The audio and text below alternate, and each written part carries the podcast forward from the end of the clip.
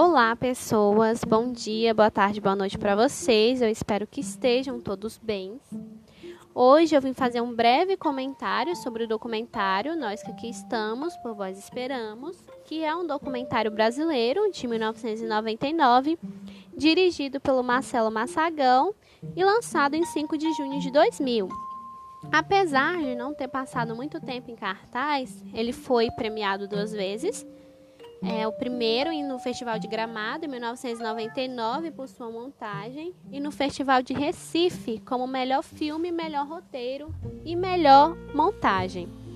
Ele reúne em forma de imagens, com ausência de falas, apenas com alguns comentários, algumas legendas escritas que aparecem no decorrer do filme, diversos acontecimentos que ocorreram ao longo do, do século XX, que, como nós sabemos, foi um século marcado por grandes massacres, né?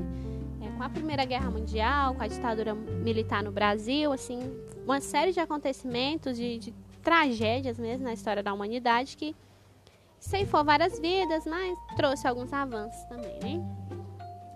Faz uma mesclagem entre figuras históricas e pessoas comuns que não se sabe se são fictícias ou reais, apresentando não apenas heróis ou vilões conhecidos pela humanidade, mas também pessoas comuns, pessoas simples, José, João, Marias, pessoas do interior, é, pessoas que só foram ver, assistir televisão já senhores, já idosos, que não, talvez não tenham feito diferença para o mundo, mas com certeza deixaram marcas na vida de pessoas.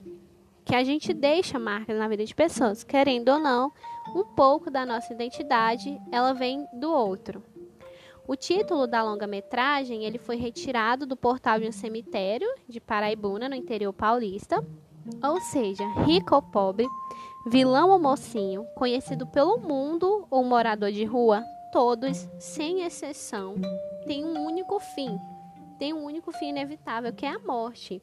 Do sonho de voar, seja de poder, todos os caminhos que o homem seguir, ele vai levar à morte. E esse filme ele mostra essa fragilidade humana, né? Mostra muito essa questão da vida e da morte. Ele finaliza o filme com uma frase do Mayakovsky: é, Dizem que em algum lugar, parece que no Brasil, existe um homem feliz. Esse autor ele é russo, ou seja, a felicidade é uma utopia humana, algo que está sempre distante. Os seres humanos, eles passam a vida buscando felicidade. Ela sempre está amanhã, ela nunca está hoje.